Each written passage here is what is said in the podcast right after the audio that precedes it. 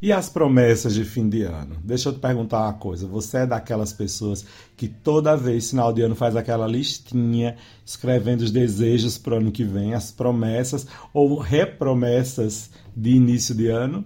Pois muito que bem. Então você está convidado e convidada a acompanhar a gente nesse podcast, nesse episódio de hoje. Se você não é dessas pessoas que faz esse tipo de promessa, preste atenção. Vamos conversar um pouquinho. Acompanha aqui, vem com a gente. Que daqui para o final desse episódio a gente vai ver se você vai fazer promessa ou não. Como é que se dá tudo isso. Então, vem com a gente, vamos juntos. Vamos juntos! Vamos juntos! Vamos juntos! Vamos juntos! Vamos juntos! Vamos Vamos juntos! juntos! Vamos juntos! Vamos juntos! Vamos juntos! Vamos juntos! Vamos juntos! Vamos juntos! Vamos juntos! Vamos juntos!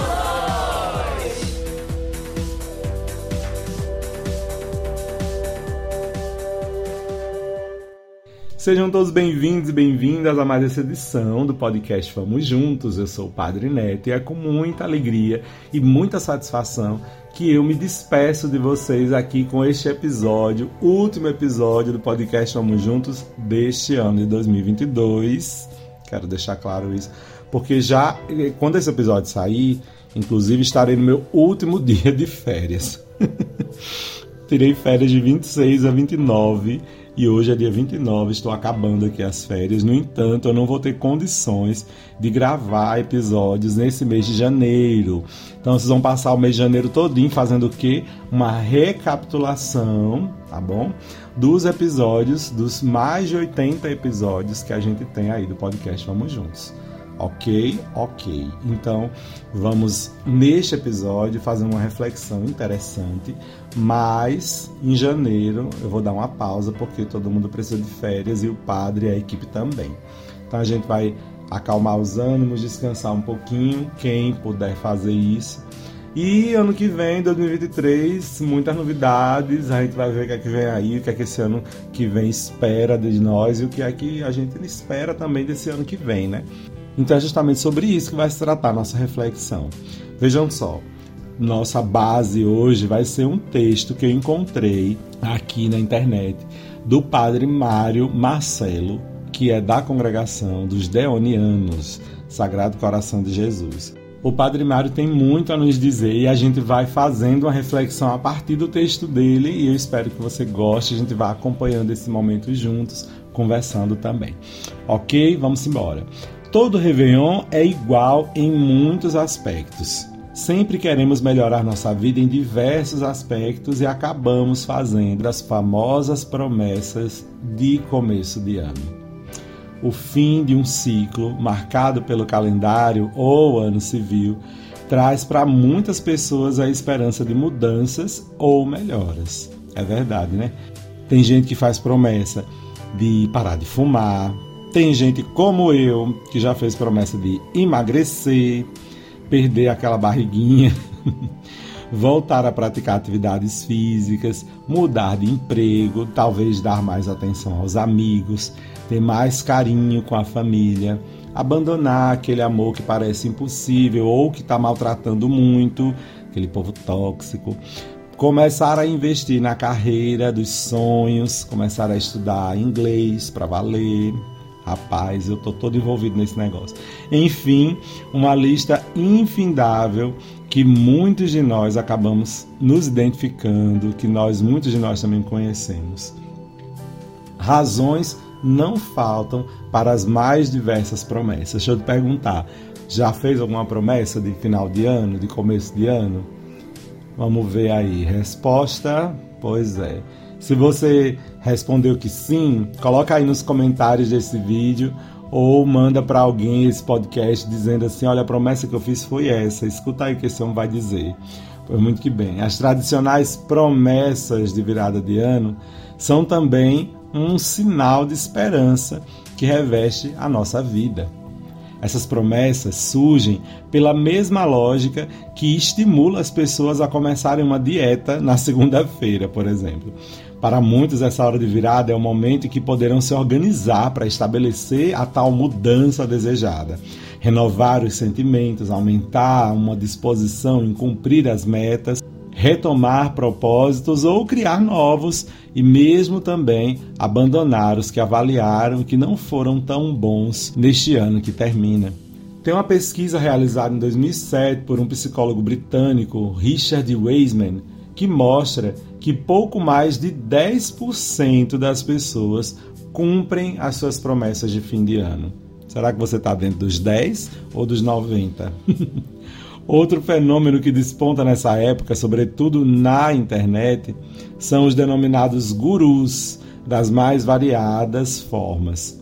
Essas são pessoas que fazem previsões, apontam metas e dão respostas simples e mágicas para poder entender tudo e responder tudo. Muitos destes gurus exploram o desespero do povo, que quer solução rápida, mágica e certamente positiva. Basta estarmos atentos às TVs, sobretudo no dia 31 de dezembro, para a gente poder perceber o aumento das consultas aos búzios, às cartas, aos oráculos, crescimento nas vendas de livros de autoajuda, por exemplo. Isso sem contar os desejos feitos nessas datas que, presos a diversas simpatias, fazem desabrochar a esperança, pelo menos nas primeiras semanas do ano. Porém, para muitos, murcham logo depois. Você é dessas pessoas que inventa esse negócio de simpatia em beira de mar? É, minha gente, nem sempre essas conversinhas aí são futuro, não, viu? Bom, mas o que é que elas revelam? Revelam esperança humana. A esperança tem o seu enraizamento antropológico e é vivenciada como experiência de base da existência humana, de maneira pessoal, de maneira comunitária e pensando na coletividade. A esperança, então, surge, antes de tudo, como um dinamismo, como uma ação da própria vida. O enraizamento profundo da esperança no próprio inconsciente da gente dá ao ser humano a força e uma significação assim muito especiais.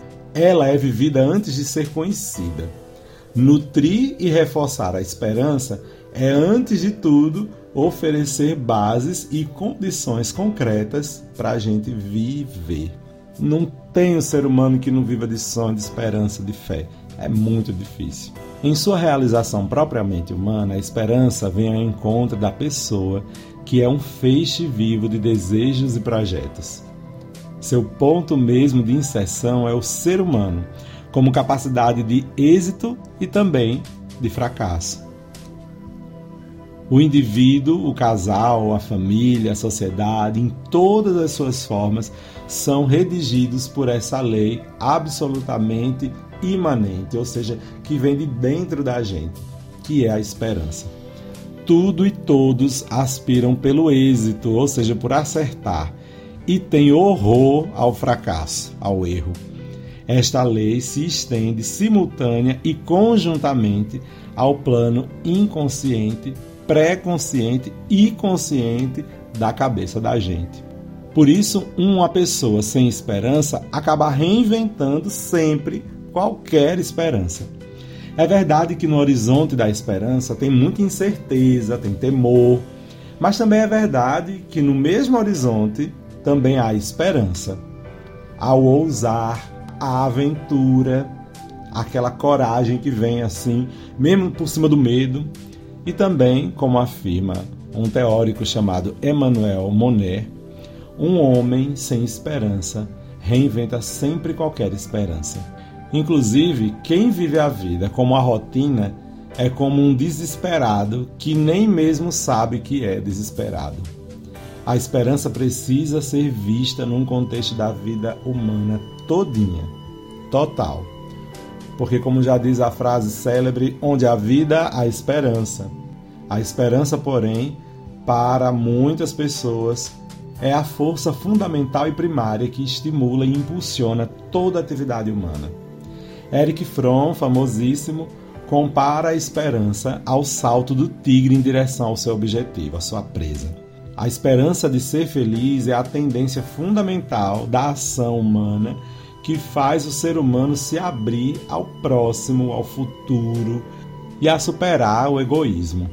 Por causa disso tudo, a gente pode chegar a afirmar que não é uma coisa ruim fazer promessas no início do ano. assumir um propósito, estabelecer meta, fazer projeto? Claro que não. É próprio do ser humano a gente ter esperança. O estabelecer projetos, fazer aquele famoso projeto de vida, quem lembra? A gente fez anteriormente alguns episódios falando sobre projeto de vida. Então acho que vale a pena até a gente recapitular esse projeto, dar uma olhadinha nele. O problema, muitas vezes, dessa esperança da gente está no uso dos meios errados, falsos e até mesmo ilusórios, nessas superstições, essas coisinhas assim como forma de conhecer o futuro e de criar projeto. Como a gente está falando de esperança, de projeto, a gente pode dizer que a esperança cristã está num futuro muito melhor do que o que a gente imagina. Amarás o Senhor teu Deus de todo o teu coração, de toda a tua alma, de todo o teu entendimento. Esse mandamento, que a gente já conhece, nos convida a crer em Deus, a esperar nele, a amá-lo acima de qualquer coisa. O ser humano tem o dever de cultuar e adorar a Deus, tanto de maneira individual quanto de maneira comunitária. Portanto, a superstição é um desvio do culto que a gente rende ao verdadeiro Deus, demonstrando-se idolatria na adivinhação e na magia. Isso está lá no Catecismo da Igreja Católica, número 2138. Então presta atenção. Esse negocinho de estar tá pulando onda, de estar tá ofertando fro, sem ter fé verdadeira em outras crenças, sendo um cristão católico fazendo essas coisas, isso não é bom, tá, gente? Porque a gente demonstra com isso aí idolatria. Então, se você tem projetos, tem sonhos, quer fazer as promessinhas de começo de ano, acho que não é problema fazer. No entanto, é não esquecer das nossas práticas religiosas, para a gente não estar tá usurpando a religiosidade alheia e brincando com a fé dos outros e com a nossa, né? A esperança cristã, nesse sentido, é vivida na oração, na virtude da paciência e também na prática da, exatamente, caridade. O agir cristão é todo uma esperança porque busca o fim último do ser humano que está em quem? Nele mesmo, em Deus. Esperar para a gente que é cristão nunca foi um se acomodar. A esperança cristã possui uma característica de confiança em Deus, que inclui o desejo e uma tendência em direção ao futuro. A experiência momentânea não pode ser o único fundamento de uma teologia cristã da esperança toda esperança se apoia na convicção de que é possível alcançar o objeto esperado. Na esperança humana, o fundamento dessa convicção são as forças humanas e a crença na bondade fundamental de todos os seres. No homem religioso, isso se transforma numa crença na providência divina, em um Deus que se revelou como Pai e que quer o bem de seus filhos e que também se revela como filho, irmão da gente. O cristão não deve buscar respostas ou iluminações em objetos, superstições ou falsos gurus, mas é na palavra de Deus que ele encontra luz para o futuro e força para caminhar. Então, falando em esperança, a esperança cristã deve iluminar os corações e as mentes a partir da boa notícia da salvação, que é aquilo que é essencial para que todo mundo possa compreender que a esperança humana, os anseios mais profundos que a gente tem, só vão se realizar de modo definitivo na esperança cristã. A comunidade cristã pode finalmente dar sentido às cruzes e aos sofrimentos que a humanidade passa hoje em dia, porque nós mesmos, os cristãos, sabemos que a nossa esperança repousa na cruz e na ressurreição do Senhor. Sem grandes ilusões, mas também sem pessimismo exagerado, sem desespero, enfrentemos cada ano que começa como quem crê, como pessoas boas que não têm medo do mal. Que cada ano novo nos encontre como encontrou os outros cristãos desde o primeiro ano da nossa era esperando dias melhores e fazendo dias melhores. Essa foi a reflexão do padre Mário Marcelo, do Sagrado Coração de Jesus dos Deonianos. Minha gente, eu concordo em tudo que esse homem está dizendo. Acho que é bem por aí mesmo. As promessas que a gente faz de fim de ano, de começo de ano, elas representam mesmo aquilo que é nossa esperança. Mas a gente, como cristão, não deve esquecer que a nossa principal esperança é a nossa salvação. Então, quais promessas que você está pensando em fazer? Quais promessas que você já fez? Quais delas de fato são importantes para você? E quais delas mesmo se identificam com o projeto de salvação que Cristo oferece para nós? Porque veja, eu posso pensar assim, como no meu caso, vou abrir aqui o coração. Ah, eu queria muito emagrecer em 2023. Mas por quê? O que é que isso tem a ver com o reino de Deus, emagrecer?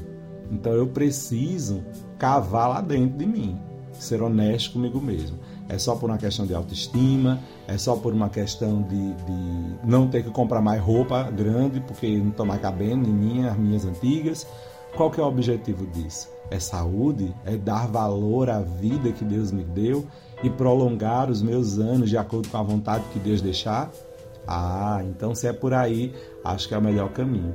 Então, às vezes, as nossas convicções estão baseadas em coisas tão fraquinhas que a gente não cumpre mesmo não. Talvez seja por isso que quase 90% das pessoas não cumprem as promessas de começo de ano. Então, eu vou te fazer um convite a pensar sobre isso.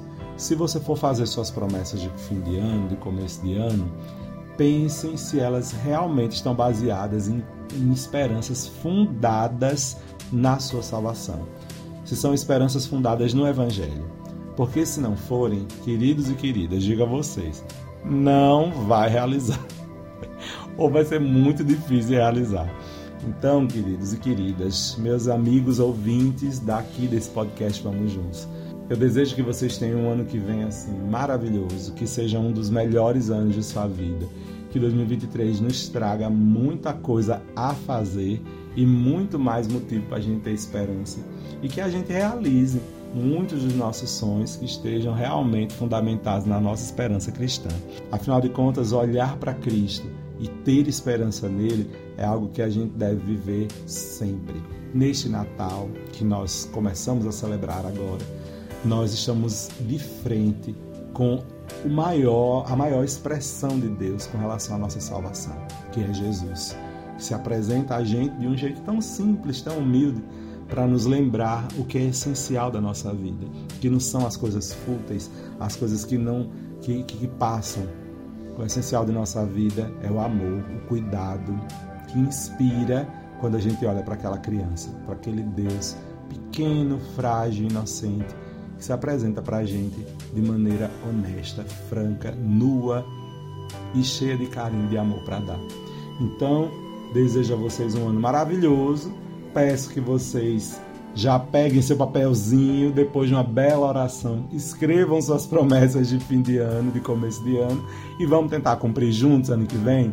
Bom, eu tô com minha listinha aqui já na minha mente. Vou começar a escrever em breve. E aí, à medida que o ano for passando, eu vou vendo se eu vou cumprindo tudo. Ano que vem a gente conversa melhor sobre isso, tá bom? Agora, ó, beijos. Tô aqui de férias Aproveitei um pouquinho de dias aqui, daqui a pouquinho estou indo cumprir outras missões de fim de começo de ano e encontro vocês lá para fevereiro do ano que vem. Vou deixar vocês janeiro todo em paz. Será, hein? Será que eu consigo? Vamos ver. Será que eu vou conseguir realizar essa promessa? Não vou nem botar como promessa, tá? Foi só assim, joguei no ar. Vai que sim, vai que não, não sei. Bom, um cheiro para todo mundo e neste ano eu estou muito feliz de ter realizado, ter chegado até aqui, ter cumprido o podcast até onde deu para cumprir. E espero que vocês tenham gostado de todos esses episódios. É, peço que você que é ouvinte da gente reze pela equipe do podcast Vamos Juntos, para a turma se inspirar mais, para correr mais atrás das coisas, para que a gente tenha mais e mais motivação para estar tá aqui gravando toda semana, caçando pauta, conversando com vocês, para a gente continuar construindo juntos esse caminho tão bonito que a gente tem vivido até hoje, né? Um abraço, nos encontramos em 2023 e até lá, descansem, mas estejamos sempre, sempre unidos. E Deus te abençoe. Em nome do Pai, do Filho e do Espírito Santo. Amém. Nos encontramos ano que vem? Acho que sim, né? Então, vamos juntos.